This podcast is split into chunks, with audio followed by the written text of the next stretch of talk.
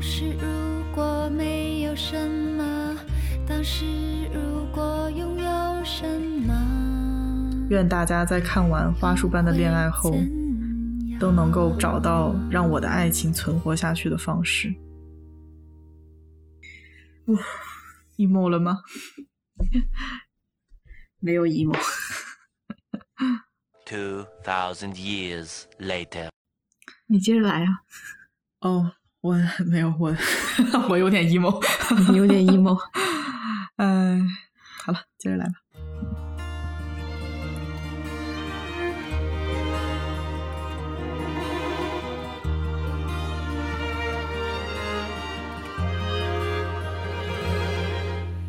当时我们听着音乐，还好我忘了是谁唱，谁唱。Hello，大家好，欢迎收听啊是猫咪啊。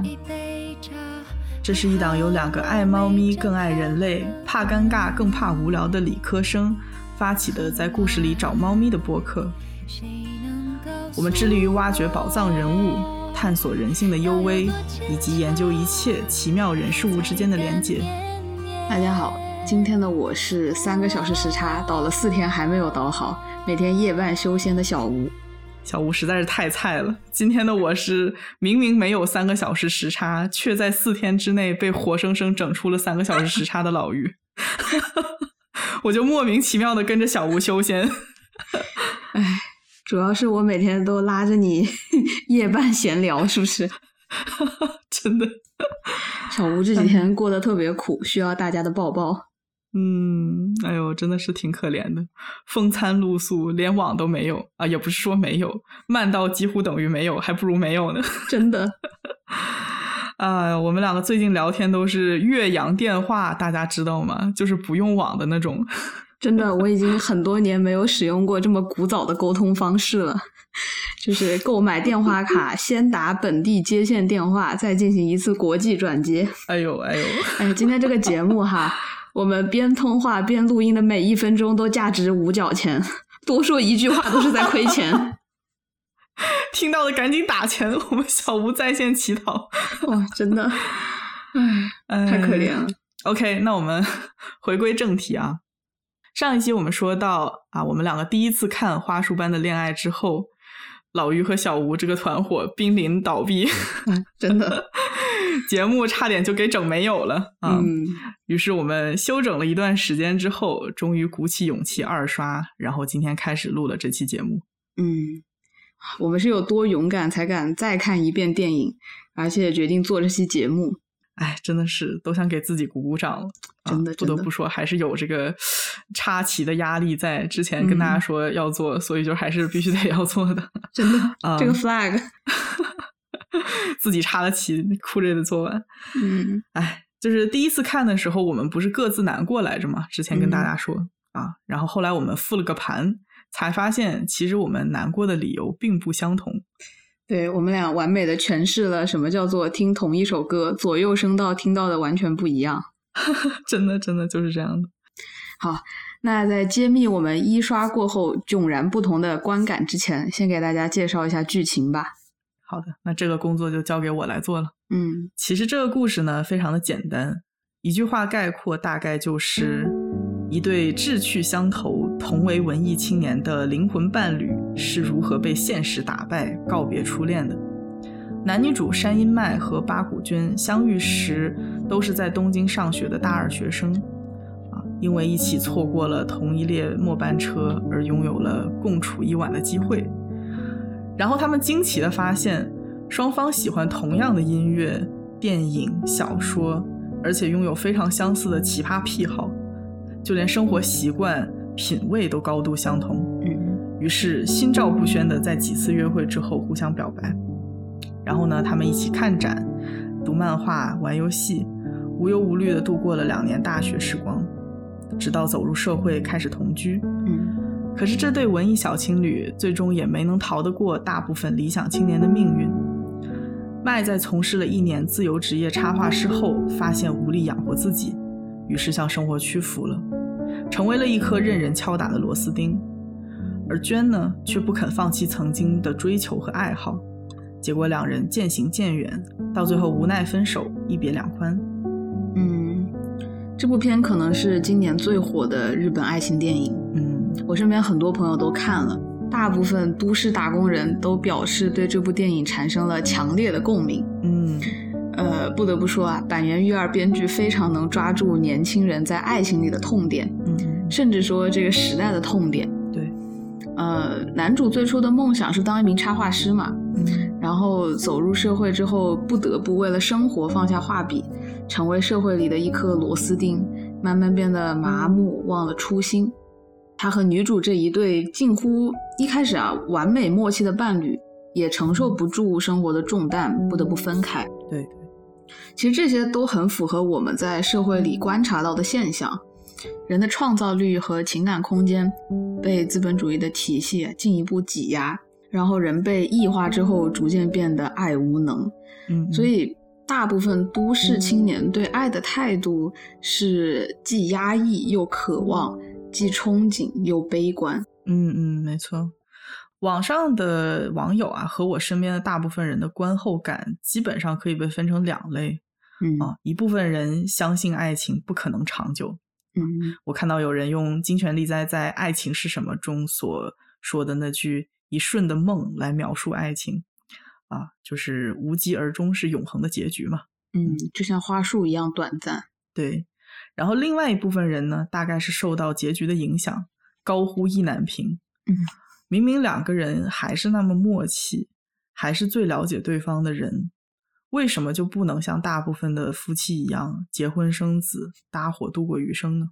嗯，我第一遍看完之后，其实最最最明显的情绪就是恐惧，因为嗯过于害怕成为男主麦那样的人。嗯，嗯但是又觉得，如果有一天我真的成为了麦，好像也不会觉得太意外。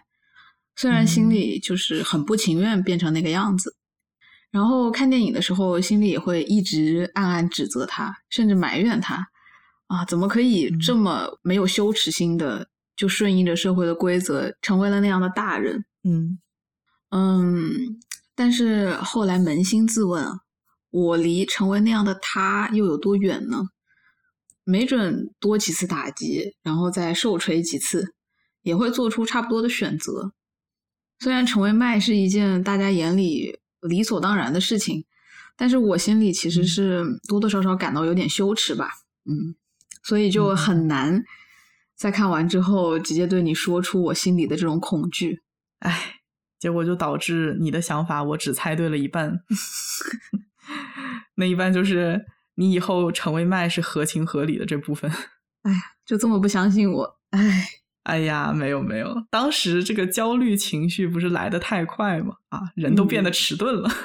好吧，通常来讲，我不是这个样子，嗯，就没有能够察觉到你的恐惧啊，然后这件事情让我很没有安全感，嗯就导致我要逼着自己去接受、去理解，总有一天你要成为麦的事实，嗯然后就产生了一种很强烈的宿命感，我们两个总有一天要分道扬镳。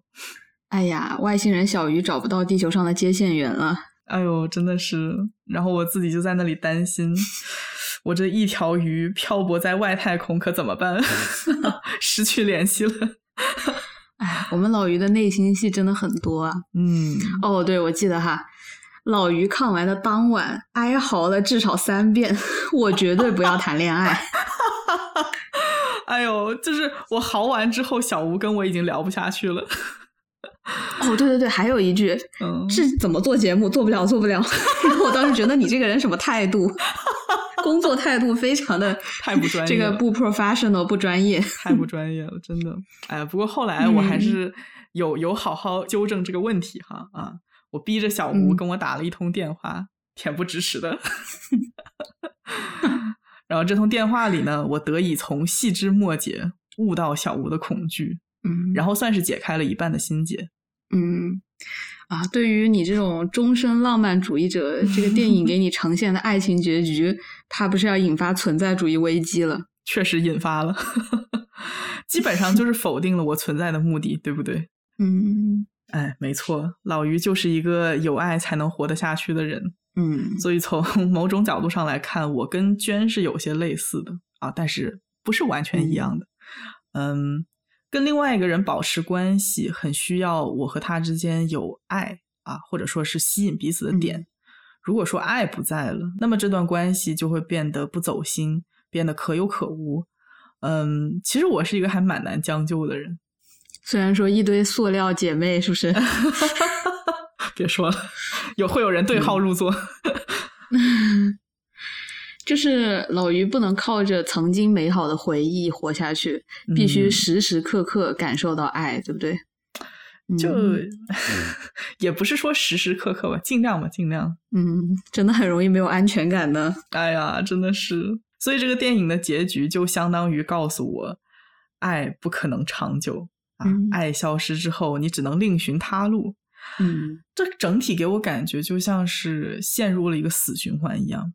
嗯，一开始和很相似的人相遇，然后你们互相吸引，等到吸引力和爱一起消失的时候，再去找下一个相似的人，嗯期待跟他一起走出这个死循环。唉，我每一次都以为当下的关系可以幸免于此，唉，但是结果呢？从 小吴当时的沉默里，我读到的是，你就别想了，成功的几率是百分之零。哎呀，嗯真的有伤到我哦。哎，你这个话不是这么说哈，沉默的不是我一个人。我记得我看完之后也问了你好几遍，就当时就心里很难过啊，然后就说，哎，为什么？为什么这两个人一定要分开？没有别的办法了吗？然后你就是嗯沉默不语，态度非常消极，就加剧了我的这种绝望感。当时这个问题着实是把我问懵了，你知道吗？嗯，直觉就是必须要分开，不可能再在一起了，嗯，所以就这样跟你讲了。但是其实我也讲不出理由是什么，所以就嗯只能沉默。嗯，好了好了，用用这期节目给你道歉好不好？哎呦哎呦，我觉得还是得互相道歉。对，都都有点问题，当时。嗯，其实现在想一想，在当时那种过度恐惧和情绪化的情况下，嗯，呃，我们都没有冷静思考的能力，对，就会陷入一种过度的悲观之中。嗯嗯然后过了大半个月嘛，重新再看，我觉得我能以一种更清醒的头脑去审视、解剖一下影片中这段爱情的发展。嗯嗯。老于，你说说你第二遍看体验有什么不一样？二刷的时候吧，嗯，其实还是挺害怕的。对嗯但是这次是有好好在利用恐惧这个情绪嗯啊。每当我感觉到无力抵抗命运的时候，就会提醒自己要保持警觉，嗯就像是把这两个人看似注定的结局当做一道需要被破解的难题，嗯让我不断的去思考，除开那些不可控的社会因素以外，到底麦和娟做错了什么，导致爱情最终消亡嗯啊？如果能找到的话，就说明分开并不是唯一的结局。嗯，或者说有什么是他们本可以做，使得爱情不必发展成那样，却没有做到的事情。嗯嗯嗯，没错。所以我们最后确实是找到了一些啊，结局非常的可人。给大家分享一下我们的这个解题成果。对，所以我最终另一半心结也打开了，现在整个人是非常舒爽的状态。嗯，就是看完这个电影难难过的人，应该来赶紧听一下这期节目，对对对，没准你就解一解。释然了。嗯，对对对，啊、我觉得二刷让人释然的关键，大概就是意识到，呃，电影里的这段爱情故事，或许是这个时代大部分爱情的写照。就嗯很多文艺青年都是这么成为普通夫妻的。对，呃，他们不一定过得不开心，但也不见得完全没有遗憾。但是我们需要注意的是，每一段爱情都是独特的。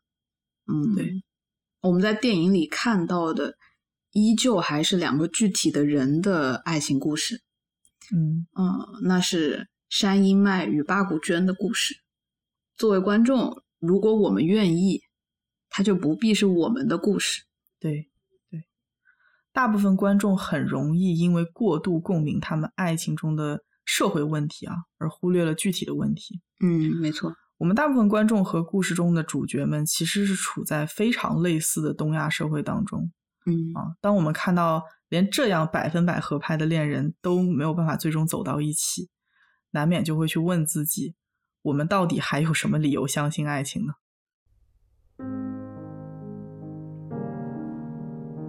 嗯，我看到很多朋友在看完这部电影之后，都会评价它很真实，把爱情中的浪漫瞬间和社会的残酷都刻画的让人感同身受。前半段很心动，后半段一度心梗。事实上，若是一部影片、一部电视剧，把人物凄惨的人生遭遇、被命运玩弄后体会到的那种绝望和无望呈现出来，让观众透过角色看到自己的经历和情感投射，让主人公说出了自己一直想表达却无处释放的想法，我们都会觉得那是真实的。可是，感慨了它的真实性之后呢？嗯，这两年我也开始对真实产生了一些警惕，防止我自己陷入一种过度的悲观中。因为极有可能的是，我们一次次挑选出真实的影片、书籍，观看阅读，然后再感慨他们的真实性的这个过程，也是在强化我们固有的理念，让我们相信这就是生活的真相。这种被挑选出来、被反复强化之后建构的真相，它再也无法被个人意志超越，它是绝对、必然、一定会发生的。如果我们这样去相信，也就相当于认可了影片中人物命运的推手。那在这部影片中，应该是资本主义和日本现有的社会制度、公司制度等等。读《未来简史》时，我很喜欢作者赫拉利对历史这一学科的看法。历史学家偶尔也会提出预言，虽说能实现的很少，但预测并不是研究历史的最重要的目的。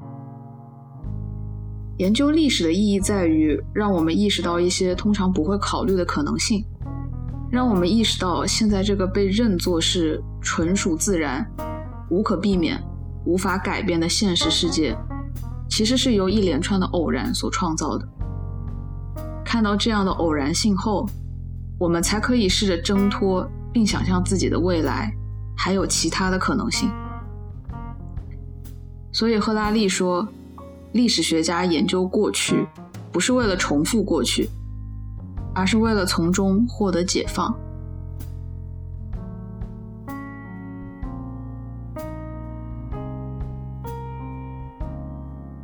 我不知道看完《花束般的恋爱》后，有多少观影者陷入一种强烈的宿命感所引发的剧烈痛苦中。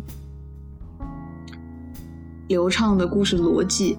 配合我们面对社会时切身感受到的渺小和无力，他们仿佛合力按住观众的脑袋，挟持着我们，只能看见故事里叙述的那一种爱情走向，那唯一的一种，让我们自然而然的感慨：年轻的爱情必然死于迈入社会后的现实压力，然后直接缴械投降。不止一个朋友看完电影后都告诉我。我不相信永不褪色的爱情。他们一边为男主的改变感到可悲，又一遍遍说服自己，男主人生观形成背后的必然性，也就是我们无法、无力和生活抵抗，以及所有的恋人都一样，都会慢慢忘记恋爱的感觉。说出了这样的话。他们也就认同了麦和娟的爱情，那是爱情的必然发展，那就是爱情的真相，那就是生活。然而，细心的去看，仍然会发现，如果你愿意努力，你的爱情并非一定会走到那般前无通路、后无归途的境地，你依然可以在每一个感受到自己即将变成主人公的时刻，多一丝警惕。同样，你也可以在你的伴侣即将成为主人公那样的人时，及时提醒对方，耐心引导，让你们都少一点痛苦。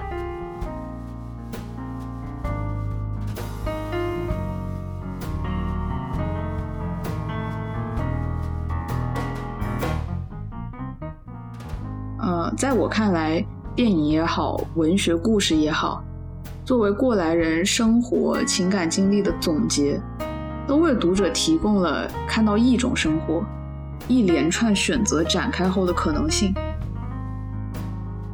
我们能做的，并不是把这唯一的一种被呈现出来的无比逼真的可能性当成是必然。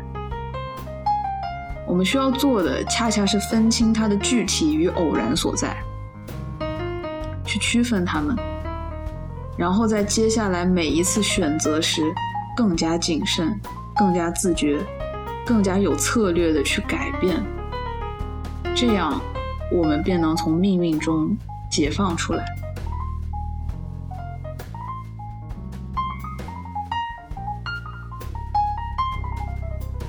嗯。所以，也就是带着这样的勇气，带着不甘认输的心情，我们选择第二遍打开这部一刷时让人痛苦到震颤的电影，啊，也在期待带着更多理性和自觉看完后不会那么害怕。我们也希望每一个看完电影对爱情感到绝望、感到心梗的听众朋友们。在听完我们这一期节目之后，都能重拾一点点对爱情的信心。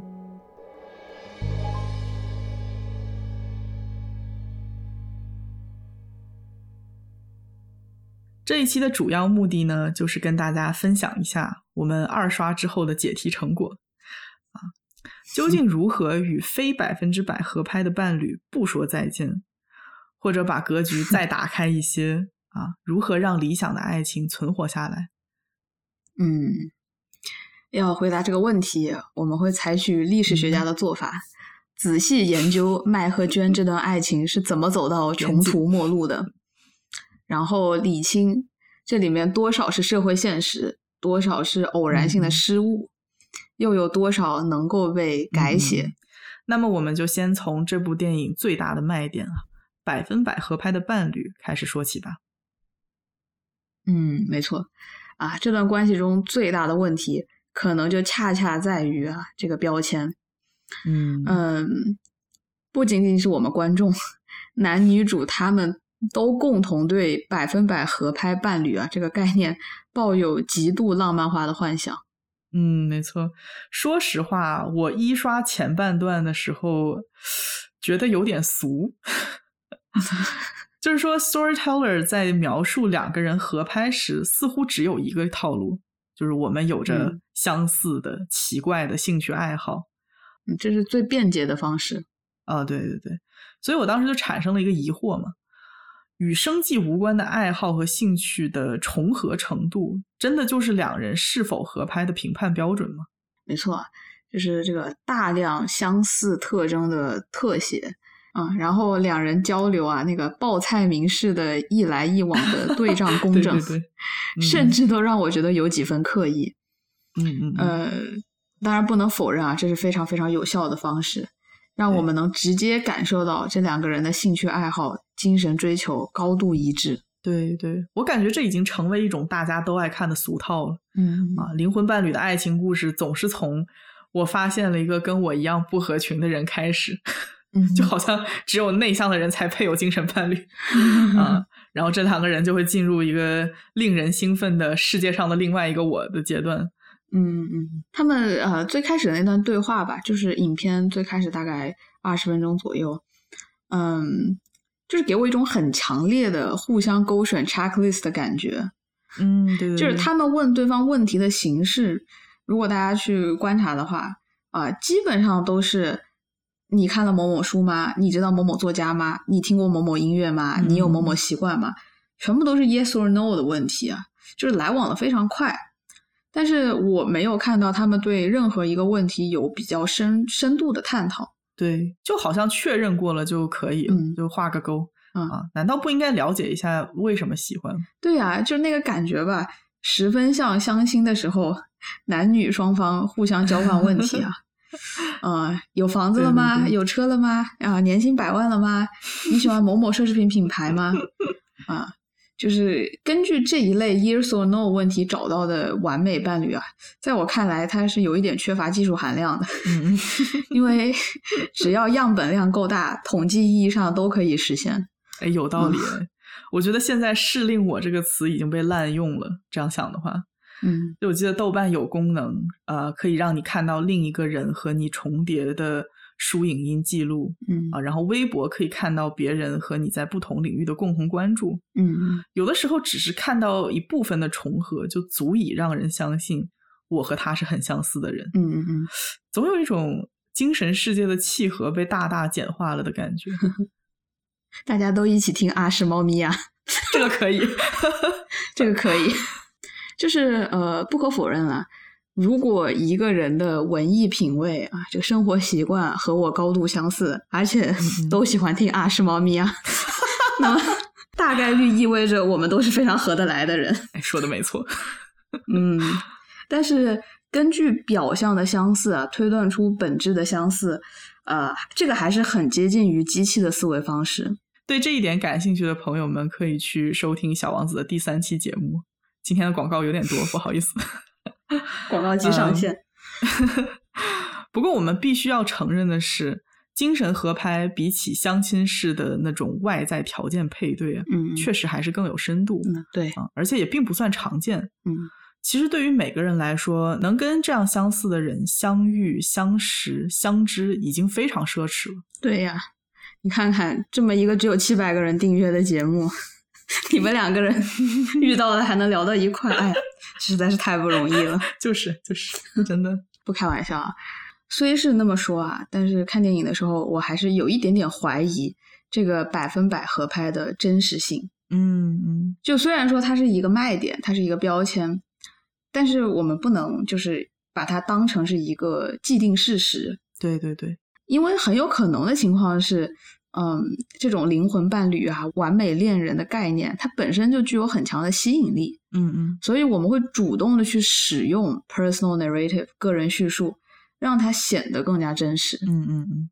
呃，也就是说，我会不经意的使用一些自欺欺人的谎言啊，让我相信眼前这个人他就是我的完美伴侣。嗯嗯，也因此，人们对命中注定的相遇没有抵抗力。啊，这个嗯给遇见同类这件事情蒙上了一层浪漫的滤镜，哎，太棒了！对让人从一些偶然的事件中体会到一种宿命感。嗯，就比如说，在影片中，娟和麦相遇的第一晚，娟对麦说：“如果没有错过天竺鼠展览，今天说不定就见不到了。嗯，这个就是为了让我们今天在这里相遇的门票啊！”他拿着那张天竺鼠展览的门票说道啊，就像这个历史总是胜利者书写的，：“嗯，一对情侣最初相遇的浪漫与必然性啊，嗯都是在恋爱的时候被强行呃构建、想象出来的。是吧？一定会产生我生来就是为了遇见你的想法。嗯 呃，会认为我们是为对方量身打造的爱人。我在嗯遇见你之前所追求的东西，似乎都是为了遇见你时 确认我们是同类而准备的。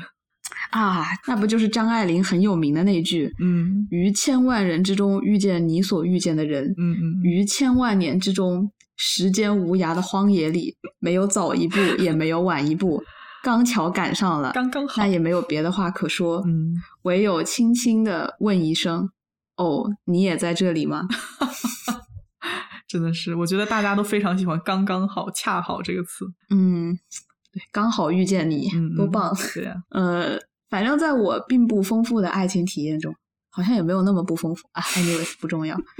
嗯，好像每一次和我的以前的对象讨论到最初相遇的偶然里的必然哈，我都会感到欣喜万分。比如说，哎呀，我们要是没有一起去那一节 tutorial，要是我们没有在这个教授门口排队，肯定就不会见到了。对，对不对？嗯，事后想想啊，大概所有的偶然都可以这么被解释嗯啊，就是被命运的某种牵引啊，在一种神秘力量的指引下，我们遇见了了彼此。人就是这么擅长哈、为事物赋予因果逻辑和意义的生物。连数学专业的小吴都逃不过的误区，爱情实在是太可怕了。你在爱情里还能用你的这个理性思维吗？开玩笑。哎，不过在这里我们要很残忍的，必须要打破这个美好美好的幻想。其实世界上没有两个人是一模一样的。这不是美好的幻想，这是 factual 科学事实。好了好了，这里就要说到是令我，世界上的另外一个我这个标签的弊端了。嗯呃，通常来讲呢，被套上这个标签的两个人，自然会去探索两人的合拍之处。嗯但是如果太过于合拍，很容易产生一种错觉，那就嗯是两人的思考模式也是一样的。对啊因此会期待对方与自己同步。啊，嗯这里一定要注意啊，合拍和同步是两码事情。合拍指的是思想相似、相处愉快，而同步指的是两人步调完全一致、一模一样。呃，就算是我们读过同一本书，但是读到的时间、产生的感悟啊、感悟的深度、感触的这个时机也是不尽相同的嘛，它不可能完全是同步的。嗯对对对，如果只是从当下状态的合拍推断出之后必定每一个想法、每一个抉择都是同步的，那你一定会感到失望。嗯，而且呃，我觉得恰恰就是两个人最初都很憧憬、很期待那个完全懂我的人，所以为了避免自己失望，会刻意忽略掉那些不合拍的瞬间。嗯嗯嗯，也同时为了避免对方失望，会很刻意的去营造和别人合拍的一些假象。比如一开始娟去麦家里，然后麦会因为娟喜欢他做的那个烤饭团，吃了两个而感到很嗯开心，喜欢他的画嗯很开心，但他好像有意忽略了对方并不是那么喜欢他制作的那个天然气罐的影片。明明他倾注了更多的心血和时间在录制那个影片中嘛，然后他也会为了让对方开心，明明不那么喜欢木乃伊，却评价到那个展览已经棒到没有语言可以形容了。嗯 其实真的是没有语言了吗？大概就是无话可说。应该是真的没有语言。对，就是有点强行给自己洗脑的那个、那个、那个感觉。嗯嗯嗯嗯，而且两个人最开始在性格上面也体现出了很大的差异。嗯嗯嗯虽然说都是圈子里面不合群的人，但是麦更愿意融入集体，更愿意被大家接受啊。就比如说一开始看到自己出现在那个 Google 地图上面，会很大声的跟全班分享，对觉得他很酷的人都请吃饭。嗯，对，啊、但是但是娟呢，她总是独来独往啊、不会主嗯动去融入不喜欢的圈子。如果不是别人嗯主动邀请、发问，她自己是绝对不会主动分享想法的。嗯嗯，没错。我觉得两个人刚刚互生好感那会儿啊，其实是很害怕双方喜欢的东西不一致的啊。我这说的就是所有人、in general 啊，就是会觉得如果我喜欢的东西和他不一样的话，哦，那他会不会感到很失望？嗯，啊没错没错。我记得作家阿兰在《爱情笔记》里有写过，呃，和机场一见钟情的心动女生 Chloe 第一次吃饭的时候，嗯她明明自己对巧克力过敏嘛，啊、但是对方很喜欢，而且女生还吐槽说很不能理解那些不喜欢巧克力的人，哇，她就一听心就慌了，嗯。然后 等到甜品要上来的时候，她就撒谎说自己想吃巧克力蛋糕，嗯嗯。呃，然后他在那个书里就写嘛，他写我已经确凿的确认，对于巧克力的热爱是与 Chloe 和谐相处的首要标准，我又如何还能诚实的表达自己的愿望？嗯，哎呀，我是觉得两个人如果是因为过于相似才想要发展关系，嗯那他们在察觉到差异时，更多的是担心，嗯嗯担心会让对方失望，担心因为我们不是完全相似，所以我不是你的对的人。嗯嗯嗯说到底，就是因为太过于珍惜而担心失去对方。嗯啊，阿兰也说啊，呃，他在约会时撒的谎，让他区分了两种谎言。一种是为逃避而说的谎，还有一种是为爱而说的谎。啊、那第一种很常见嘛，就是生活中很多时候人们都会为了逃避说谎，逃避惩罚呀，啊、逃避一些让人难堪的场合。呃，但是在他嗯看来，为爱说谎啊，这里面包含着一种有违常情的假设嗯嗯啊，那就是如果我不说谎，我就不会被爱。嗯嗯嗯，他认为真正的自我会不可避免的与心上人的完美发生冲突对对啊，因而配不上心上人的完美。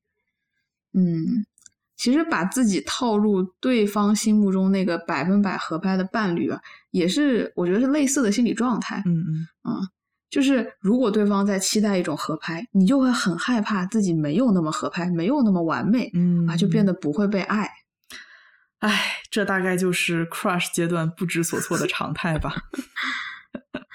幻想出了对方对自己的期待，却不敢去确认对方是否真正这样期待，嗯啊然后就有些逞能的想让对方认为自己可以读懂他全部的想法。嗯因为如果说出口的话，哎，那叫什么不解风情，对不对？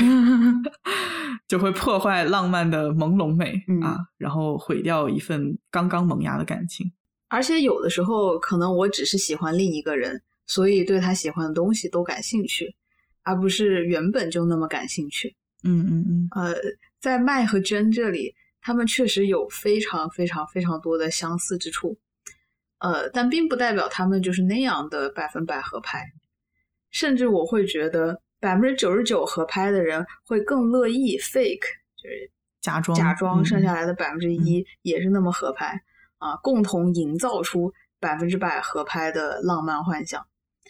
呃，但如果两个人只是百分之六十合拍，我觉得可能也就懒得去假装剩下来的百分之四十都那么合拍，嗯嗯，嗯就反而能够去兼容那些差异。还真的是，而且我觉得互相了解也是动态的嘛，啊，嗯没有谁能用几个月的时间就了解一个人的全部，嗯极有可能的是一开始看到的只是这个人的冰山一角，啊，在这一角里面，两人百分之九十九合拍，然后随着对对方的了解变得全面，合拍率会越来越低，实际上并不是那么相似的人。对所以，如果只是被影片的节奏带着走啊，我们在看完以后把麦和娟定位成百分百合拍，那就会像很多相爱的男女一样，忽略了两人的差异。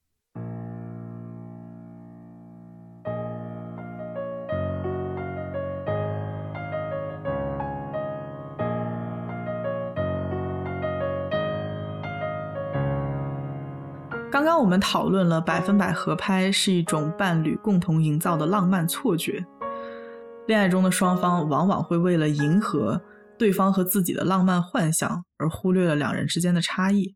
嗯，但关键就在这儿，差异的背后往往是关系中的冲突，呃，这个问题的关键所在。对对，休斯顿大学的心理学家 Raymond Nee 在一篇1988年的研究中就指出啊，相信灵魂伴侣的人们，嗯，他这个地方的术语用的很有诗意，叫 “people who believe in romantic destiny”，、哦相信浪漫的命运的人。呃，对对对对对，就是这一类人在关系开始的时候，往往对伴侣非常的满意啊，有着极高的热情，尤其是两个人格外合拍的时候。嗯，但是当问题和关系中的压力源浮现出来后，他们往往无法很好的解决问题，啊，会更倾向于使用 avoidance coping strategy，也就是用逃避、否认这种策略，啊，然后矛盾激化之后，也会选择结束一段关系，而不是说去共同克服困难。这样的爱情很不稳定，通常也比较短命。嗯，我是认为爱情的目的不只是为了看看两人究竟能有多相似啊。如果真是如此的话，那爱情在共同点被找完的时候就已经很难维持了。嗯 啊，这个地方可能是我的一点点过度解读啊。嗯，但这种相处模式总是让我联想到消消乐这款游戏，就是那个相似之处嘛，落到一起就互相 cancel 掉，嗯嗯，然后剩下的这个不一致的挤压在一起。如果这个运气不好，天上没给你降几个道具消除掉的话，就很容易 game over。嗯，然后玩不下去了，重新开始一局游戏，对吧？这个人不行，我们再换下一个。哎，说的没错啊。事实上，电影里男主在办公室玩消消乐啊，然后那一局 game over 的时候，嗯也确实是预示了他们的爱情即将走到尽头。嗯嗯，哎，说到这里，你知道在我的理解里，消消乐这类手机小游戏，相比于这种电子游戏，最大的区别在于什么吗？嗯，消消乐不用动脑。确实，呃，还有一个原因就是，消消乐这样的游戏啊，它一定会有 game over，嗯，对，而且来的很快。嗯嗯 game over 之后，又是不断的循环同样的游戏，一遍又一遍。呃，你就你不会有期待，嗯嗯但是如果你玩的是塞尔达，你就会一直期待下一步。嗯，你和游戏都在不断的进化，随着时间向前发展。哎呦，说到这里，我的塞尔达从一七年玩到现在，都还没有去打过盖农。好的游戏真的会让人舍不得通关。嗯，或许老于只是不想看到 “the end” 两个单词，是不是？对对，这不是和你总是不敢看电视剧最后一集差不多？哎呦，还是小吴懂我。我喜欢的电视剧不看最后一集，喜欢的小说不读最后几面啊，其实还挺自欺欺人的。就是感觉只要我不看，美好的故事就还没结束。所以我的《武林外传》最后一集到现在都还没有看过。哎呀，那不行不行，下次我得陪你一起看。自从我们做了这个节目以后，老于是不是就克服了不看最后一集的毛病，嗯直面现。实？对对对，呃，这个电影里的结局总是不由我们控制嘛，时间嗯到了，字幕上了，灯光亮了，人就该起立了，结束。嗯嗯，人生很多事情也是一样嘛，你是没有办法控制的。嗯然后你看啊，像消消乐这种游戏，你要是放在那儿，你无所作为的话，你会死得更快。对，所以说，在塞尔达里小小的任性一下也不是不可以。哎呀，真的是。其实一刷时的绝望感，主要就是来自于我们相信了麦和娟这种理想化的爱情的消亡必然会发生。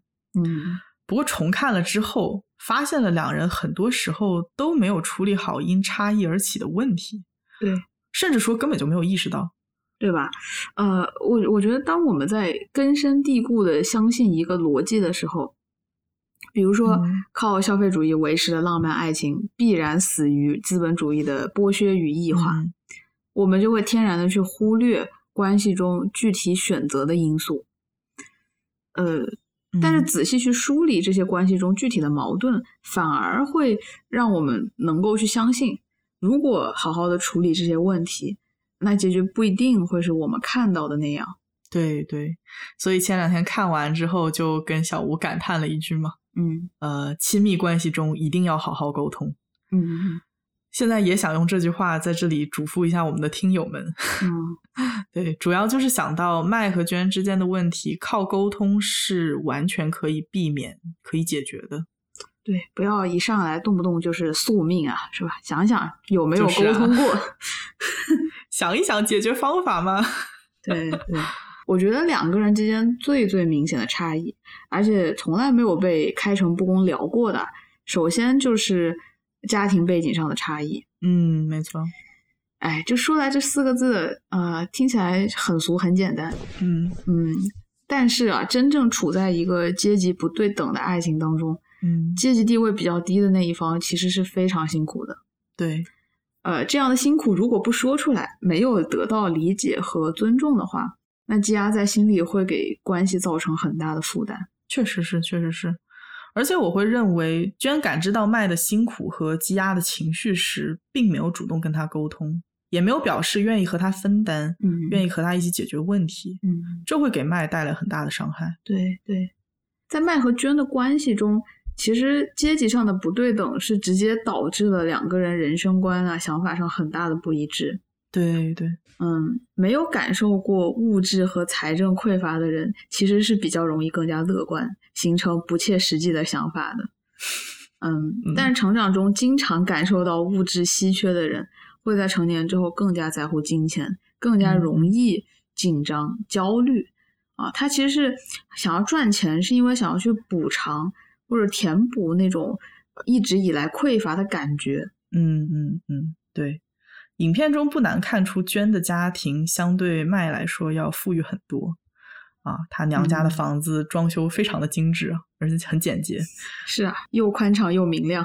啊，对对对，而且他父母是广告商嘛，从穿着到嗯谈吐都是非常体面的社会人。一开口就是老社会人了。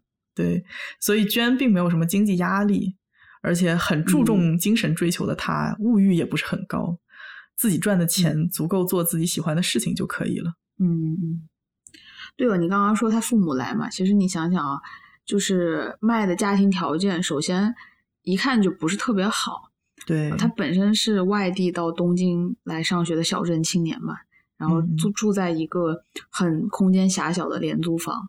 嗯，然后后来见家长也是，居然是父母都来了，但是麦只有他爸爸来，所以我们也不知道，就是说，呃，他父母是离婚了，还是说，呃，有别的什么事情，但是一定嗯就不会像娟这样，就父母给他很多的关注。嗯嗯嗯嗯嗯，还有一点，我觉得其实很隐晦，就是麦后来找工作那会儿特别特别困难。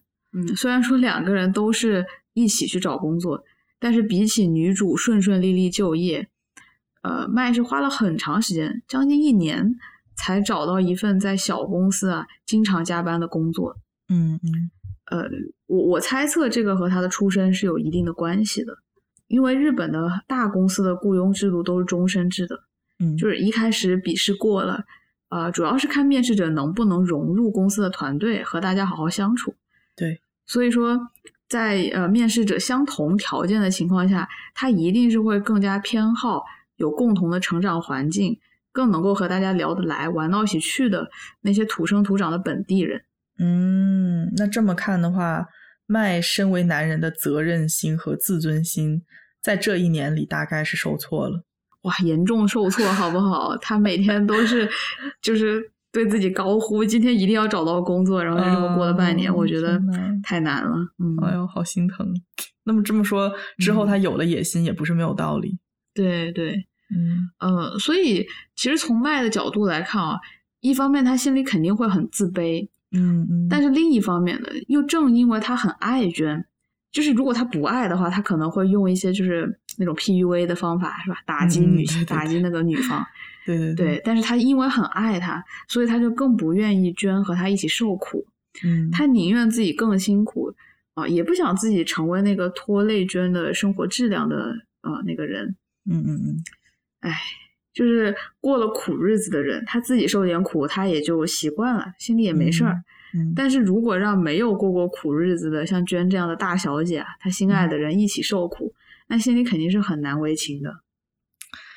哎，话说到这里，我就觉得，其实麦真的是单方面认为娟不想跟他一起过苦日子。嗯 娟的想法吧，嗯，大概在大部分人眼里是有些不切实际的，但是我嗯真的还挺能理解的。嗯，他就是那种只要有爱就能活下去的人，所以特别不希望恋人为了长久的跟他生活在一起而妥协生活情趣。嗯嗯，娟第一次埋怨麦说的话是：“我们明明是因为互相喜欢才在一起的，怎么现在张口闭口都是钱？嗯，啊、我不想做不喜欢的事情，我想要开心的活下去。对呀、麦后来失去了家里的支持，如果不工作的话，连活下去都很成问题。嗯，他当然会觉得娟这个时候轻飘飘的说出“开心的活下去”是一种小瞧人生的不成熟的想法嘛。对啊，对啊，那肯定。哎，不过我想说的是，麦大概也小瞧了娟吃苦的能力吧。嗯，年轻人过过苦日子也没有不会怎么样，就就你会说这个话，真的很能吃苦，真的很能吃苦。嗯 好吧？啊，虽说这个阶级差异并不是影片中着重写的东西啊，嗯，但是我依然觉得，如果存在的话，一定要尽早尽早沟通，对对不然一定会给双方一种如鲠在喉的感觉。对对，除开阶级差异，这对被营销成百分百合拍的情侣啊，虽然说很多生活习惯是一致的，但是性格上并不算合适。嗯嗯，娟她心中总是有很多想法，但是她特别不会说出口。对啊，所以当别人希望她做她不愿意做的事情时，就算心中千百个不愿意，也不会去拒绝人家。对对，呃，我记得娟在第一场 solo 戏里面，她在去看天竺鼠的路上遇到了那个曾经约过一次会的自己不怎么喜欢的男人。这个男人还带着刚换上了新的毛衣的他去吃了味道特别大的烤肉，结果居然吃的很不开心啊，最后也因此错过了演出。嗯心里是有很多埋怨的，但是一直都是内心独白，没有说出口。嗯，就是心里一万个不情愿，到了嘴边就是一句“好啊，随便，真棒，我都行”。对，不过我听到他心中的埋怨时，会觉得娟有那么一点点 cynical，呃，有一点点愤世嫉俗。怎么说呢？就是自己的不情愿，总是期待自己不说出口就能被人读出来。呃，如果读不出来的话，还要怪人家没有眼力劲儿，就挺奇怪的。哎，你说的没错。呃，这样的人呢，如果能遇到一个非常能够猜到他想法的人，心里会非常非常激动嗯嗯，啊、就好像终于找到了一个方法，克服了自己的沟通障碍。对，但其实我觉得对方能猜到的这个也是很有限的嗯啊，并不是每一件事情都恰恰好能想到一块儿去。划重点啊，别人猜不到你的每一个想法。如果希望被尊重的话，自己要努力去表达。哎，说的好呀，老于恋爱小课堂。要开系列了吗？新的？没 有没有，我觉得麦他就是非常非常自卑，一部分是因为出身，还有一部分就是他对他自己的才华相当的不自信。嗯呃，不知道你发现没有啊？麦是没有办法对自己形成一个很客观的评价的，嗯，他非常容易受到身边人的影响。嗯，对，很容易被别人洗脑。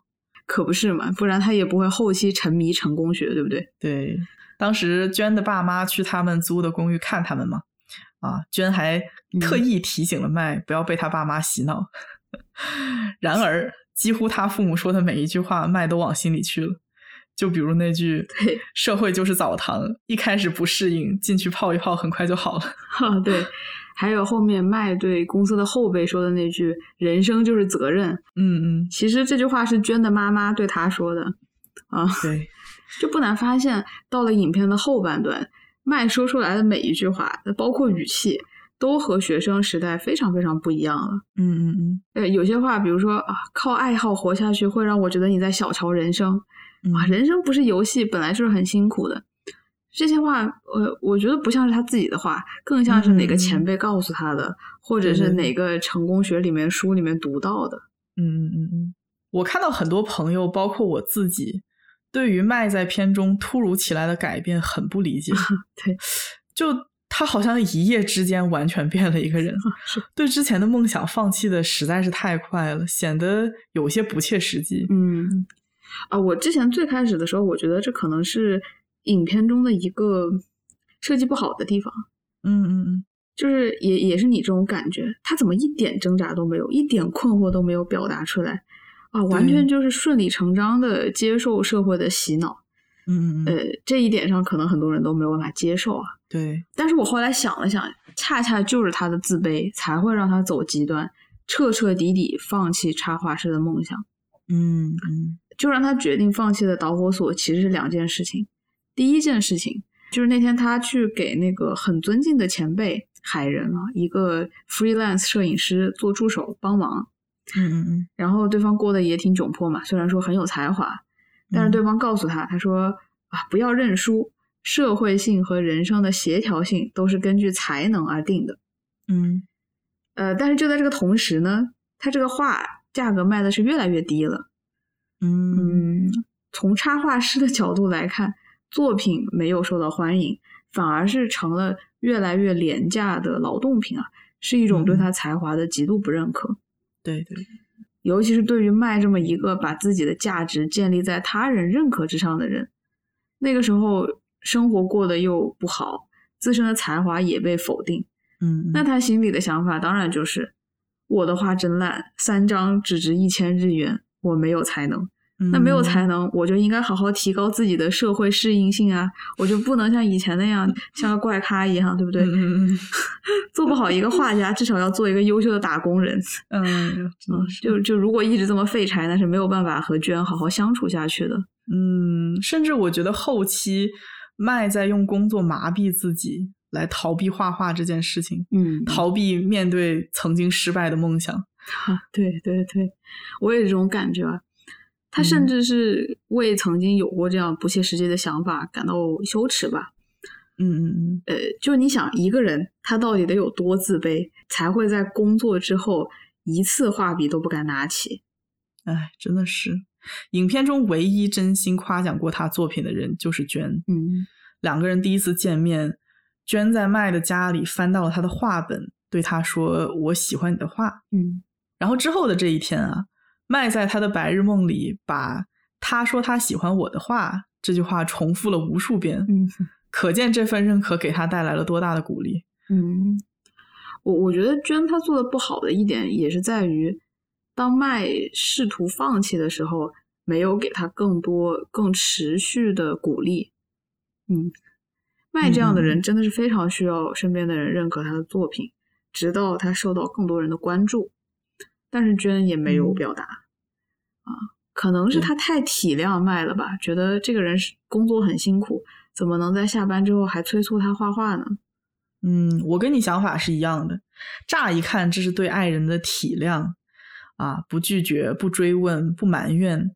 娟是标准的日本好媳妇嘛，嗯，嗯但是所有的理解和温柔都是正确的吗？其实我是持怀疑态度的。娟不是不知道麦的梦想是成为优秀的插画师，这么在意梦想和生活情绪的娟，却用温柔和理解默许麦越走越偏，一句都不去提醒他，啊、反而在心中嗯埋怨麦变得越来越功利。我觉得他实在是太被动了。对呀、这也恰恰反映了他们两个人对差异的态度。嗯，就是在恋情开始和前期的时候，是故意或无意的视而不见对啊、到了后期，对待这个差异呢，就成了忍气吞声和绝口不提对啊、都说明了他们对对方的性格和追求其实是不太理解的。嗯，或者说对对方的心意了解个大概啊，细节全靠猜。嗯，我刚才在批评娟过于被动的时候，并不是百分之百确定，如果娟提醒了麦，麦就能清醒。啊，很有可能麦在娟的努力下依然不认可他的生活方式。但是无论结局是怎么样的，这么重大的人生抉择，需要主动去确认对方的心意，然后才能继续思考要不要跟他继续过下去，要怎么样跟他继续过下去。嗯嗯嗯啊，你发现没有？整个影片从头到尾，所有内心的想法都没有得到过表达。嗯啊，就是虽说编剧给我们观众呈现了双视角，但那终嗯。究是我们看到的，对主角们是不透明的。对对，啊，就是他们说出口的话都是那些如同对暗号一样的那种相似点，嗯。然后对于他们不相似的地方，对于他们真实的想法，全部都是旁白说出来的。对，就那个后面深夜嘛，背靠背睡觉的时候，包括麦的那个前辈去世之后，他们都是各自在心里说啊，我不太明白，我不太理解嗯啊算了，不重要了，就这样。对呀、对呀、甚至在吵架的时候，他们也给我一种过于体谅对方、过于礼貌的感觉，好日式哦。哦，是的，就明明吵架是一个特别特别好的，能够大声说出内心想法的时刻，对，但是即使到了非常非常激烈的争吵点啊，内心那个不满都已经到到嘴边了，他又给咽回去了。嗯，就这个时候，他心里可能会这么想吧：哦，他一定是理解的，他这么做可能有自己的原因，过会儿就好了。过段时间啊，等他不忙了，我们就还能像以前那样。然后就嗯等着等着，这个激情冷却了，爱情也消失了。对，大概很多人都会认为啊，吵架是很伤感情的行为。嗯，当然，如果非得争个你死我活、你对我错，确实是很伤感情。嗯不过，就像小吴刚才说的，吵架其实是表达的好机会。吵架能嗯让我们看到问题，并且有意识的去解决。对对，麦和娟这种温柔的处理方式啊，会给观众带来一种错觉，嗯就是两个人对对方是那般的爱护，以至于能够忍住埋怨对方的冲动啊，就算说了过分的话，也会立刻道歉。他们实在是太相爱了。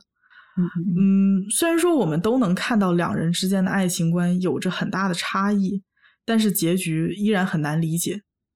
已经爱到什么都能容忍的两个人，为什么必须要分开呢？对呀，这个大概也是困扰我时间最久最久的一个问题。嗯什么都能容忍，那么还那么喜欢啊？我我还是觉得他们很喜欢。对对对，那为什么要分开？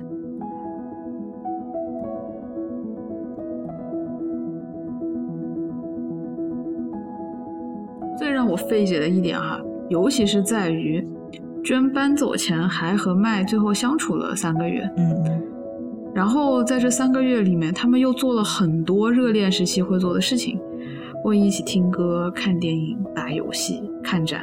嗯嗯，难道这些美好都不足以唤醒他们的爱意，让自己再给对方一次机会吗？嗯还是说，呃，正如这个电影名字所暗示的，恋爱就是花苞绽放后的现实芬芳，它总归是要枯萎的。嗯，关于这个问题，虽然我一开始的直觉也是他们必须要分开，但是跟小吴一样，嗯很久都想不明白为什么。嗯，不过我觉得原因其实是隐藏在了他们分手的那一幕。嗯当时两个人在麦的朋友的婚礼上，各自暗暗下定了决心，要结束这段持续了四年多的爱情。只是他们都心照不宣的想要开心的告别这段关系，啊，于是两个人在婚礼之后，一起去坐了摩天轮，去了卡拉 OK 唱歌，啊，在回家之前，麦对娟提出我们再去哪里坐坐吧，嗯，接着他们就去了以前最常去的餐厅，却发现他们以前总习惯坐的那个靠窗的位子已经被人占领了。所以只好坐到了斜后方更靠里面一些的位子。嗯，其实原来的位置已经不 available 了，它这个是一个很不好的一个信号，嗯嗯，也暗示他们没有办法回到以前的状态了。对，嗯，但他们确实是不一样了。这个时候穿的衣服已经是大人的衣服了，娟穿了红裙子，麦穿了黑色西装。嗯啊，他们不再是那一对穿着同款灰色连帽衫的学生。嗯嗯嗯嗯，同样不一样的还有来这间餐厅的目的，不再是相互表达爱意，而是道出分手的决心。嗯，没错。他们坐下来之后，还没有来得及开口，就收到了朋友发来的婚礼当天的照片。啊，两个人似乎在决定分手以后，都已经放下了包袱，很开心、很轻松的享受了婚礼。然后两个人也借着这个机会翻了翻以前的照片，回忆了过去开心的时光。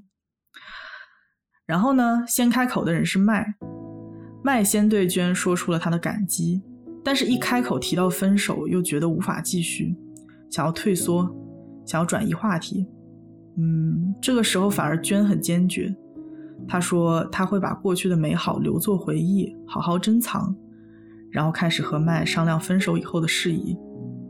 嗯，我觉得麦可能是在这一刻真实的感觉到了那种失去啊。嗯啊他之后突然很坚决的说：“我不想分手。”嗯然后深吸一口气，眼里泛着泪光，郑重的对娟说：“我觉得不用分手，嗯我们结婚吧。”然后他赶紧用他的双手抹了一下眼泪啊，用一种假装非常乐观的语气就说：“嗯呃，结婚以后我们一起过日子吧。”嗯，娟一开始当然是摇头拒绝嘛，第一反应。然后 麦就像一个传销员一样说服他，告诉他，嗯过日子没有什么不好的，这世界上的夫妻不都是如此吗？都会慢慢忘记恋爱的感觉嗯啊，然后也在很努力的去给娟描绘他们将来结婚之后的图景啊，他们一起会养育孩子，一起露营，一起旅行，一起经历更多更多生活上的琐事，嗯过上了所谓的幸福的生活吧，就像绝大部分的和谐共处的夫妻一样，嗯他们成为亲人。当时在这里我就在想，麦哪里是在浪漫的求婚呢？他简直是在理性的论证为什么此时此刻我们结婚是最好的选择。嗯 就是也许我们不再是甜蜜的恋人了，但只要我们愿意去接受关系的转变，就可以重新开始成为恩爱的夫妻。嗯嗯，其实二刷的时候我注意到了一个细节，当麦说完这些之后，居然真的几乎就要被他说服了。嗯他当时小声念叨了几句：“你说的可能没错，是啊，我们结了婚就会成为家人。”嗯此刻他已经开始给自己洗脑，强迫自己认可麦的爱情观。可是吧，嗯就在这个时候，一对年轻的情侣出现了，坐在了他们之前的那个座位上。我认为啊，他们的出现让两人的分手成为了一个定局。其实大部分人认为，就是后来这对坐在他们原本位置的情侣的出现，嗯，是为了和他们现在这个状态形成一个对比嘛？嗯嗯，啊，老爷为什么觉得这对情侣是拆散他们的主要原因？嗯，这两个年轻人像四年前的他们一样，穿着学生装，他们也会因为彼此间品味高度相似而按耐不住心中的兴奋，也会和对方交换书单，一起听音乐，就如同麦和娟初见时一样。嗯，哇，当时我记得我跟你说了，当时看到这一幕，我真的是有点绷不住。嗯，就感觉像是下一个轮回的开始，或者用牙医的话来说，开始是结束的开始。我相信麦和娟体会到了非常类似的情感。这两个人就连说分手的时候都没有流眼泪，但是这一刻哭得像两个小孩。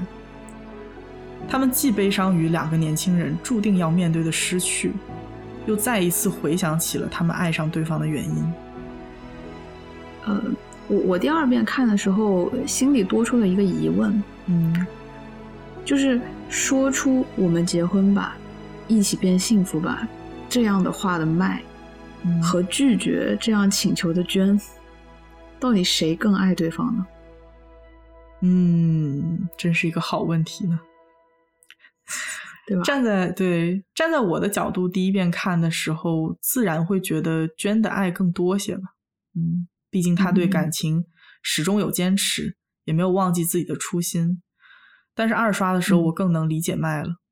对，一刷的时候我们都没有办法从麦这段非常现实、嗯，现实到几乎显得有些无情的求婚中，嗯看出他对娟仍然保留的非常深沉的爱意。嗯呃，但后来我改变了我的观点，我觉得麦在这个地方的目的绝对不是在适婚年龄找一个合得来、可以过日子的伴侣，嗯嗯就就像他其他的同事一样随大流。嗯嗯我觉得恰恰是他内心深处那种爱被唤醒了，嗯，才想要去挽留。对对，因为恋爱的感觉可能是真的消失了，嗯但是爱一定没有消失。对，如果麦不爱娟，他又怎么会在感情走到穷途末路之时，以求婚作为最后的挽留？嗯又怎么会愿意一而再、再而三的降低标准，努力奋斗，甚至是忍受工作中客户的侮辱，做一名社畜，只是为了和娟在一起？嗯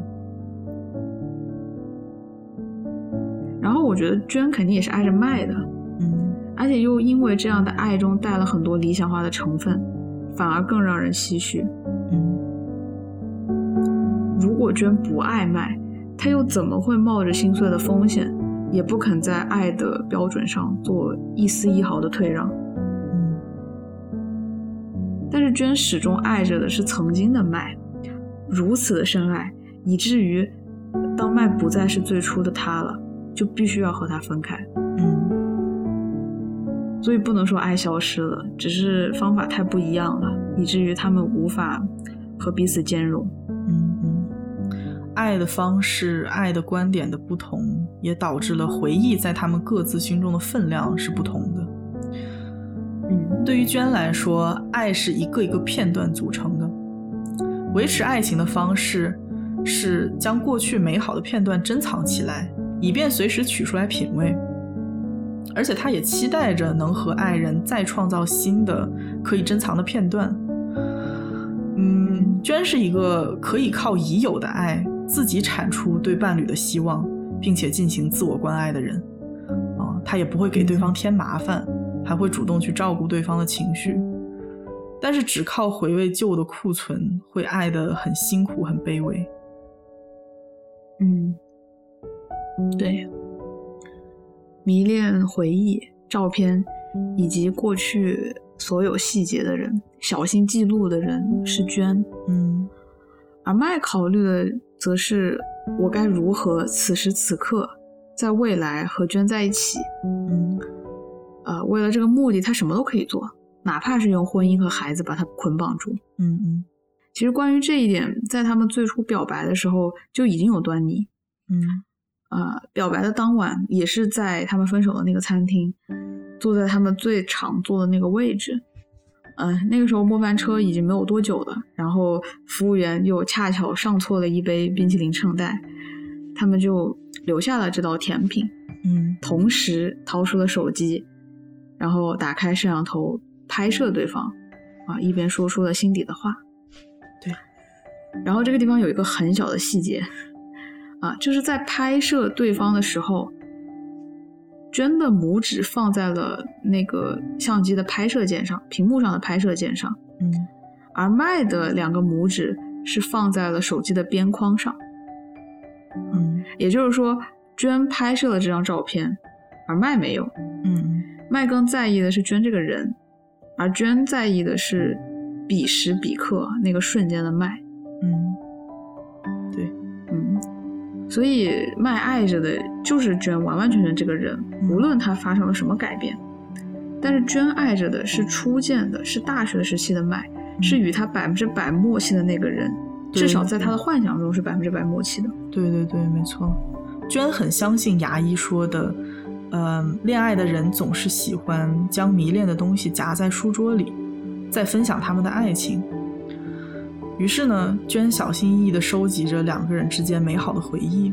嗯可以说，她的爱的一直是回忆中的麦，因为那个麦太过于美好，她很不愿意接受现在的麦提出要降低爱的标准，以维持现状。嗯可是不会拒绝人的她，在几乎要妥协之际，被这对年轻的情侣再次点醒了自己理想中的爱情的样子。嗯所以，为了保护他的爱情，为了保护他最爱的那个麦，他必须要跟他分手。这也是娟在全片中唯一一次坚持自己的决定。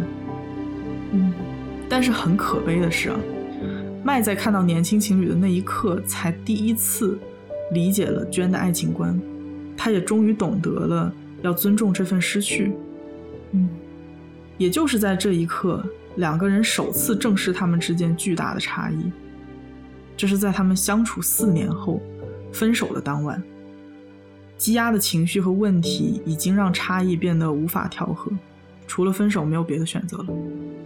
对呀、所以在看到年轻情侣的一开始，嗯，到最后两个人拥抱之前，他们对这段关系的想法是很不一致的。对，因为过去的回忆那样美好，所以我想保留你。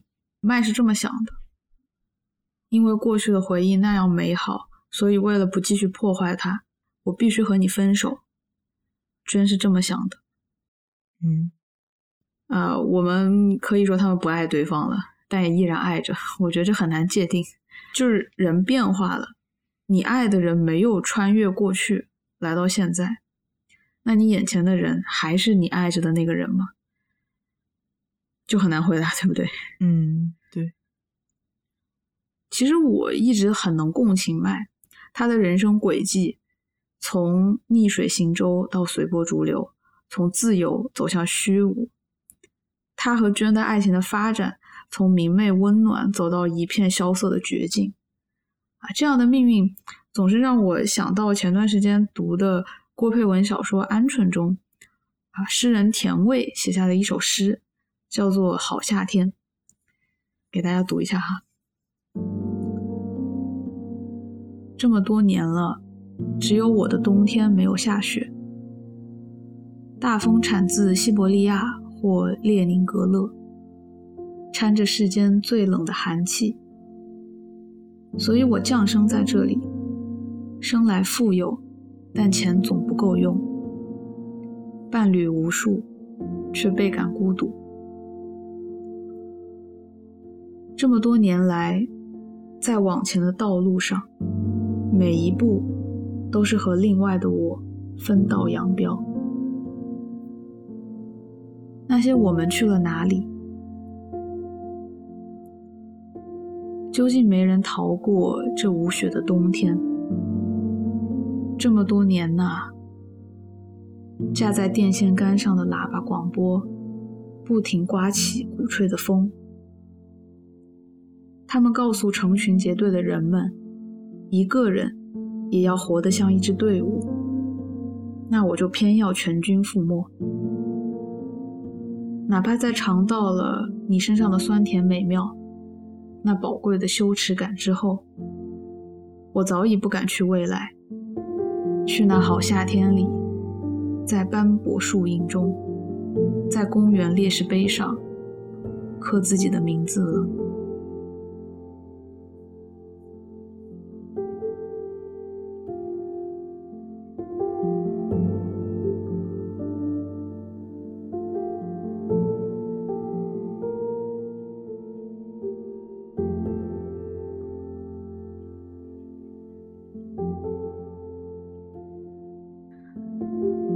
小吴问到啊，人不断与过去的自我分道扬镳，人改变了，爱情是否还能持续存在？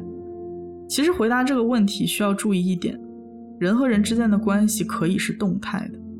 一个人改变了，如果另一个人也足够珍惜他，也愿意想办法与他一起改变，那么两个人依然可以相爱。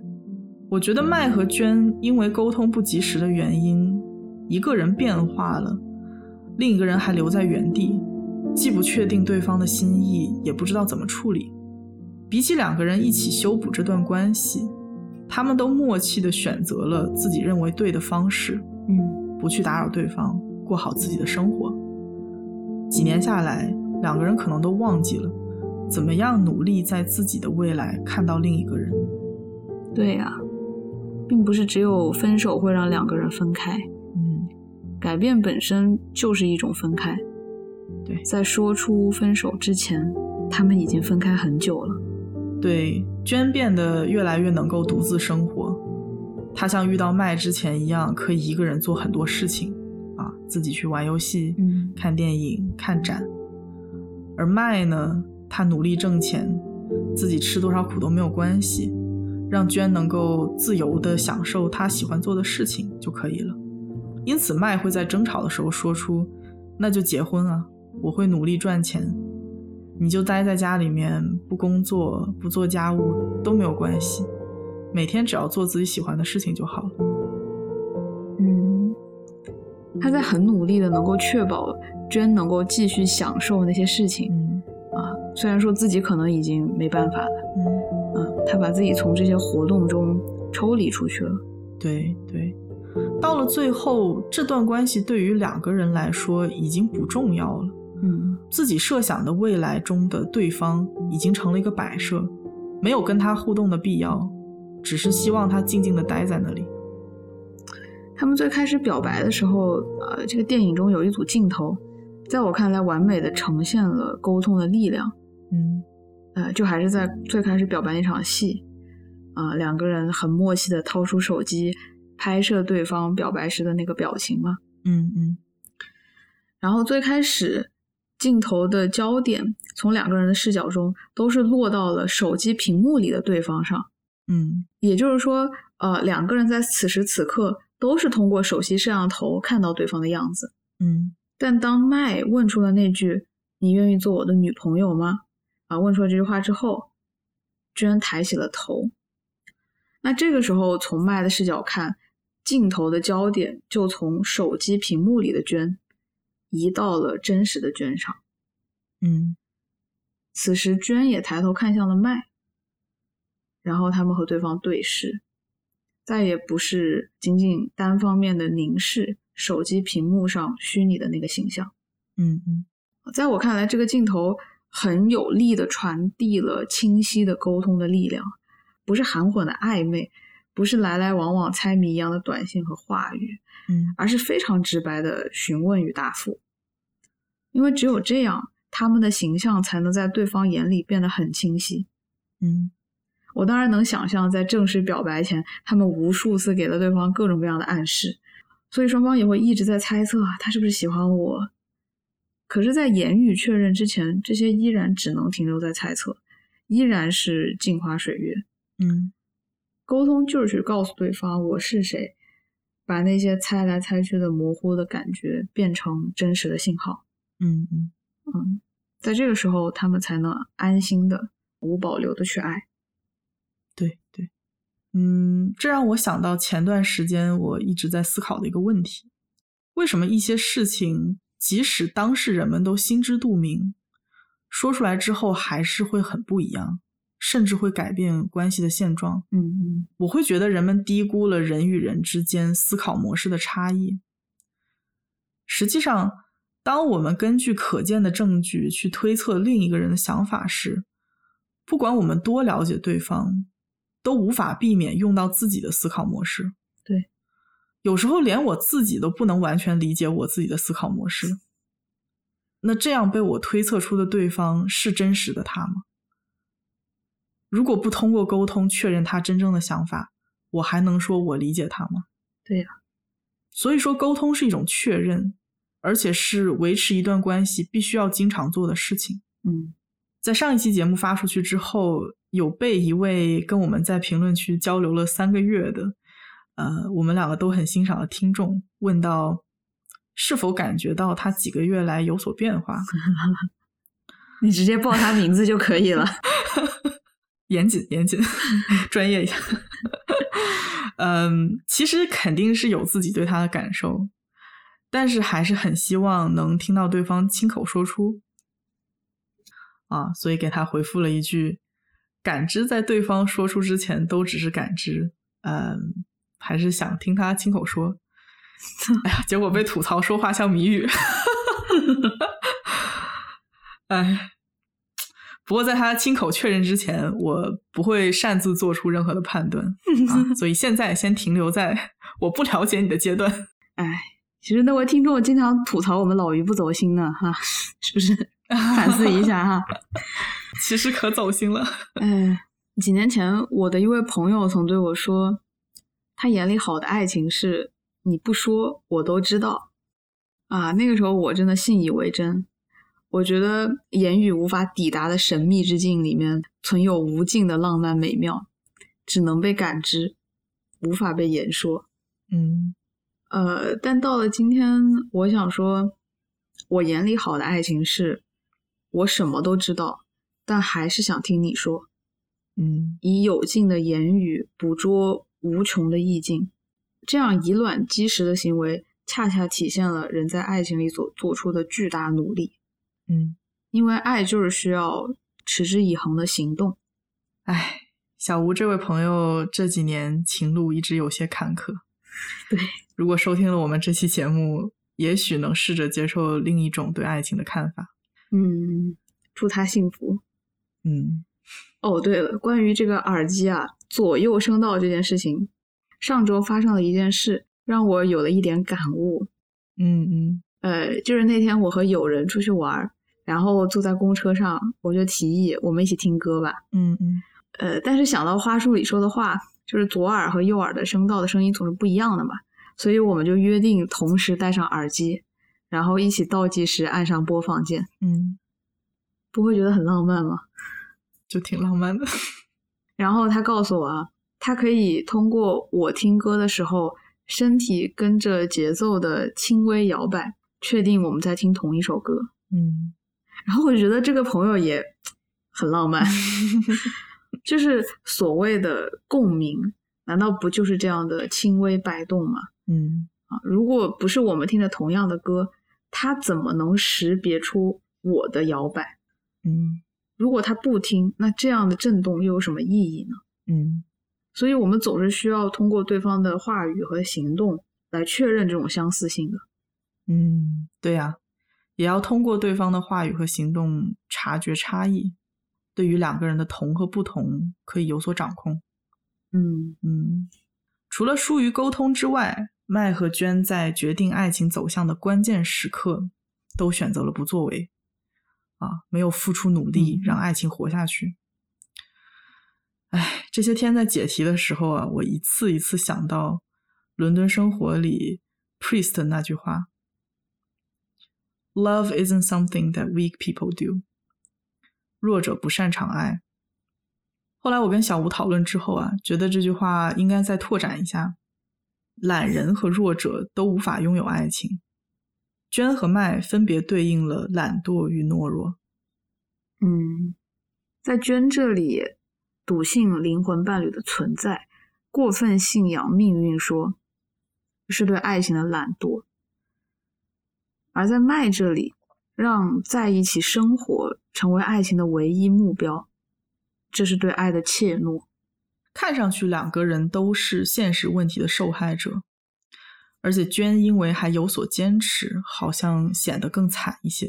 嗯，实际上呢，娟不仅在与人相处中不会拒绝，对命中注定也是绝对的顺从的态度。嗯，这一点从他对时机的看重可以体现出来。对于娟来说。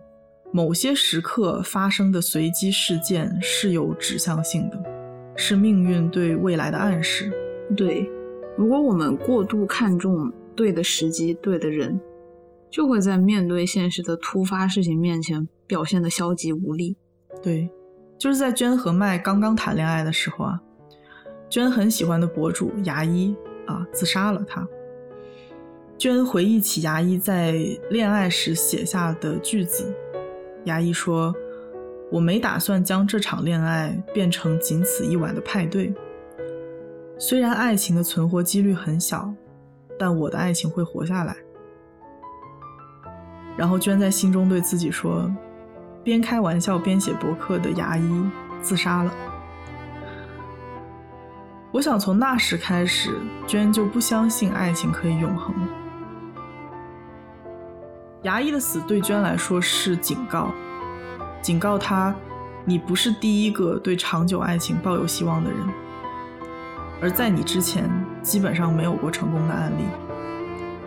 这就直接导致了娟在牙医死后，在爱情中的付出和索取都非常的谨慎。娟看到麦的前辈情侣纹了一样的纹身。就无法想象自己能像他们一样，抱着绝不会分手的信心，把爱人的痕迹留在自己身上。当麦问他照片中的花叫什么名字时，娟立刻想起牙医写过：如果女生告诉男生花名，男生这一辈子看到这种花都会想起那个女生。于是他选择不告诉麦。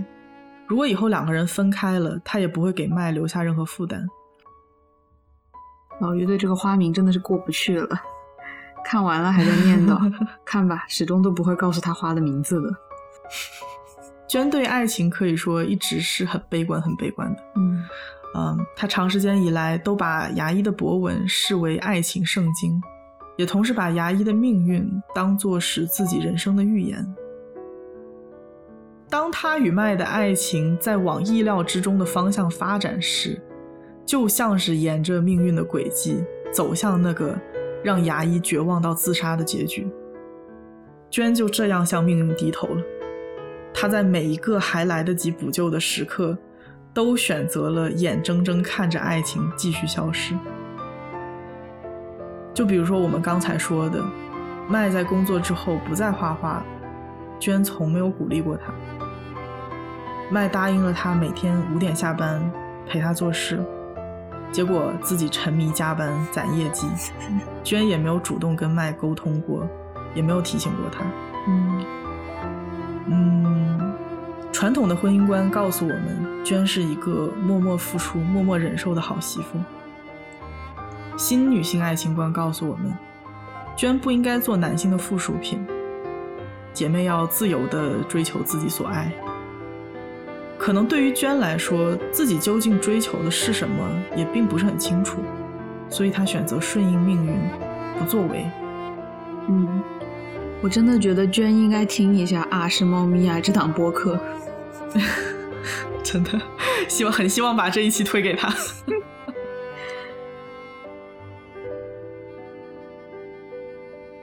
哦，这里有一点，我觉得说的挺好的。就是我们对待这个新时代独立女性的话语，有时候也要警惕。嗯，对对对，就是前期的娟还是挺好媳妇的，但是后期她有在往那个新时代女性那个方向去发展嘛？啊，她不再等着和麦做很多事情，她能一个人找到生活的乐趣，嗯嗯看似是成为了自给自足的独立女性了。嗯但是我们也不要忘了，独立女性的独立自主在于能够表达自己的需求，嗯，啊、能够追求自己眼里美好的东西，对，不是仅仅的跟随着他人的训教啊，做着社会期待女性做的事情。嗯，呃，但是独立女性并不是没有情感需求的女性，对，可以说情感需求依然是对于女性或者对于人类来说很重要的东西。啊，想要和喜欢的人一起做很多事情，并不代表就不独立。其实每段爱情都没有固定的模式嘛，具体什么模式取决于爱情中的两个人啊，这就要求双方主动积极的提出自己的需求，嗯磨合出两个人都很舒适的爱情模式。嗯如果说娟心中想要得到的爱情需要靠卖不为钱放弃自己的梦想才能够完整，那么起码要在麦走偏之前尽力把它拉回来。嗯，其实我觉得麦的走偏也是特别极端化的，嗯嗯，从百分之百的热爱到完全的放弃，这里面多多少少是有一些自暴自弃的成分。嗯嗯事实上，我觉得不必是这个样子。就我的想法是，保持恋爱是百分之百的激情，那肯定是不太可能。嗯嗯但是依然可以努力做到百分之八十、百分之五十，实在不行百分之三十呢？嗯以前每天都去看电影，那么一周看一次，嗯嗯再不济一个月看一次，他都没有啊。嗯麦他自己也会因为只能玩消消乐这样的游戏而感到可悲，嗯他也会羡慕居然还能够读那些文艺作品，还能看漫画。嗯他心里不是没有渴望了，他需要的可能只是那个拉他一把的人。对，我觉得两个人如果持续的爱着对方，他们总是会想着一起做一些让彼此都享受、放松的事情的。对，It's always the little things that seep into your soul. How can I lie here still awake? 前面说到娟对待爱情的消逝时表现出的消极和懒惰，而在麦这里，他做出了另一种选择。在爱情和现实产生冲突时，面对着爱情抛来的巨大挑战，他投降了。我们大部分人都瞧不上相亲，认为找个人搭伙过日子是对爱情最大的亵渎。然而，在相爱最初的几年过去后，我们都如此轻易地允许自己的爱情，在激情消退后顺理成章地演变为平庸日常。到那个时候，要么是相互间的憎恶与忍让，要么就是麻木与无聊。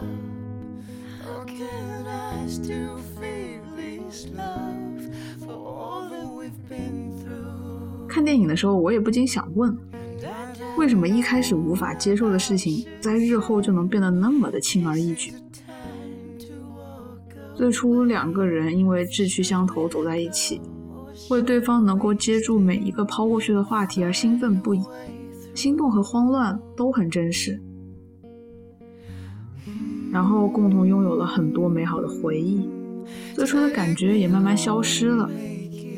那个时候，当然可以不分手，理由有很多，像是已经在一起很久了，懒得和另一个人再认识、沟通、吵架、磨合，或者是世界上再也不会有比他更好的人了。It's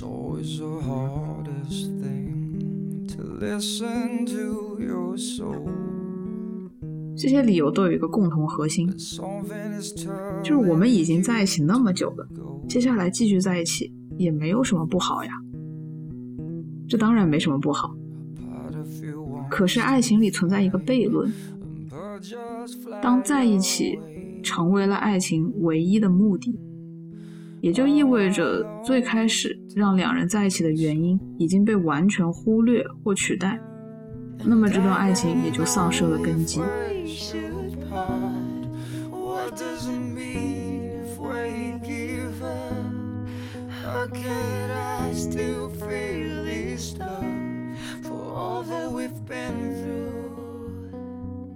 我们在一起不再是因为我想做的事情，你恰恰也想做，所以我们共同追求它，在这个道路上彼此为伴。后来就演变成了我们在一起，我们陪伴彼此，做着一些大家都认同的重要的事情，和所有人一样。婚姻从来都不是爱情的坟墓，它最多是坟墓上的那块碑石。真正埋葬爱情的，一铲一铲埋葬爱情的，是所有世俗意义上隶属于社会性别角色的理所当然。他们逐步取代爱，成为两个人应该在一起的理由。于是，爱情当然被埋葬了，当然死掉了，和所有让人感到活着的、兴奋的、震颤的美好事物一起消失。就如萨特在《恶心》写下的。当你生活时，什么也不会发生，环境在变化，人们进进出出，如此而已，从来不会有开始。日子一天接着一天，无缘无故的，那是一种没有止境的、单调乏味的加法。嗯，我估计很多人听完我们说这些，会在想，做到不懒惰、不怯懦的去爱也太难了。这么吃力的去爱，何必呢？到底何必呢？是吧？可是，到底是谁告诉我们爱情是简简单单的事情呢？对呀、到底是什么时候我们觉得爱情就像吃饭睡觉一样，是人的本能，不需要学习，不需要努力就能做好的呢？嗯，我这两天有过一个想法。麦在进入大人的世界后，逐渐放弃了理想的爱情，听起来合情合理。啊、很多人都经历过。毕竟人没有爱情还可以活着，但是没有钱连活都活不下去。哎，但是如果剧情变成娟很强势，她为了追求理想爱情，不顾麦的感受，也不顾生活是否能维持，最后两人穷困潦倒，不欢而散。那我们大概会认为他是一个偏执的疯子。嗯，为钱放弃爱，比为爱放弃钱正确太多了。我感觉你说的这已经不是日本电影了，更像是欧美电影中会出现的剧情。哎，总而言之，现在搞钱不搞爱，已经从一句玩笑话发展成为了一种文化。嗯，现在去随便刷一刷社交媒体，人人都愿意把爱情不值得挂在嘴边，啊，把自己归类为没有感情的搞钱机器的都市丽人、啊、都市 打工人越来越多。嗯，而且好像他们说话的底气都比那些被称之为恋爱脑的人要要足一些。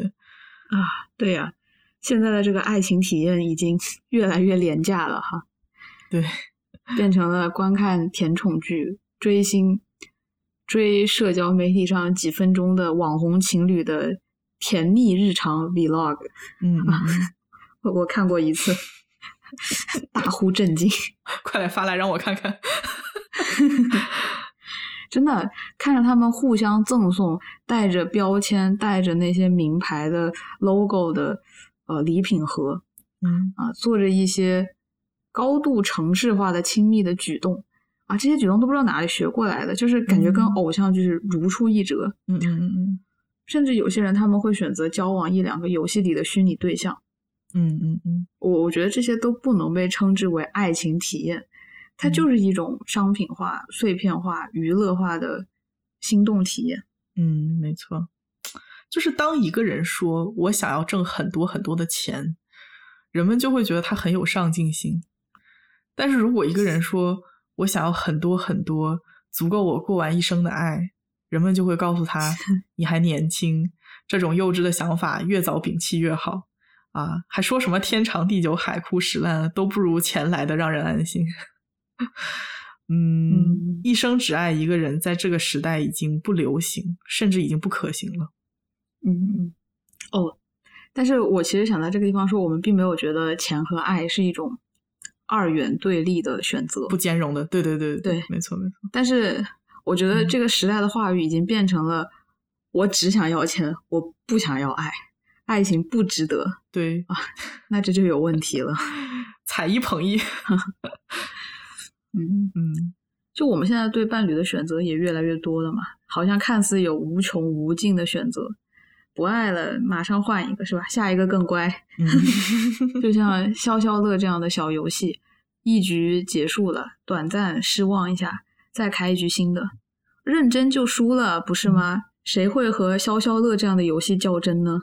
嗯，这样的心动体验虽然说很廉价，但是毕竟它非常的轻松。有人可能就会想，现代人生活压力这么大，把爱情当做消遣，它有什么不好的吗？有什么不好的呢？嗯，说实话，这个问题真的很难回答。我也想了很久。我觉得，首先我们必须要承认的是，人就是需要爱才能够活下去的动物。肯定有人要杠我，哎，等一下，你这个地方出现了前后矛盾。你前面刚刚说 有没有爱也能活下去，所以人到底要不要爱？我我我没有说是 没有没有，这是错误的想法。你看，我来纠正一下哈。你看，这个时候就一定有人像小吴一样杠我。嗯，但是我认为不肯认同这句话的人，大概是想爱而不得，或者是对爱情质量要求极高的人。嗯，与其说我费尽心力找到并且培养一份真爱，啊，用我不需要爱给自己洗洗脑，做一个不走心的海王，轻松太多了，对吧？哎这不就是吃不到葡萄说葡萄酸吗？确实，确实吃不到葡萄，我就我就我就我就说这个东西它不存在。嗯，其实二刷之后，呃就算是坚持不懈追求爱与和平的老于，也有被爱情的难度震震慑到。尤其是影片中这样合拍的爱情更难维持嘛。相爱之初，两个人是同类，可这份相似又怎么样在时间中得以维持？难道不是说起初的共鸣越深，之后维持起来就更加困难吗？嗯，唉，想到这些的时候，真的有那么一瞬间很想做一个逃兵，嗯，就一直问自己：没有结局是常态，维持爱情成功率极低，就算这样也要去做吗？嗯，所以人究竟是为什么一定要选择辛苦的爱情？我们一定要努力去做些什么吗？只是享受两个人在一起简单的陪伴，难道不好吗？就是上班也辛苦，回家了搞爱情还是那么辛苦，你说这何必呢？真的，真的是。这么辛苦的爱情，存活的几率又那么的低，究竟人为什么明知不可为，却偏要为之？嗯就是赵敏那一句嘛，我偏要勉强。呃，我不知道，只是追求在一起生活的关系，嗯所谓的爱情关系吧，嗯啊，能不能称得上是爱情躺平学？如果是这样，我也想用麦的语气讽刺一下，在生活上躺平，在工作中躺平，那是在小瞧人生；在爱情里躺平，我觉得那是在小瞧爱情。嗯其实归根结底，问题就在于你想要通过一段爱情抵达哪里。我一直都这么认为，婚姻服务于一种更便捷、更经济的生活方式，仅此而已。嗯而爱情能够带给我们的要多很多很多。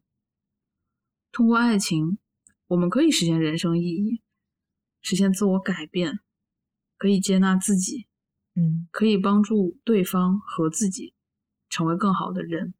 嗯嗯，努力的去爱，爱情才能得以升华；流俗的去爱，爱情仅仅是欲望。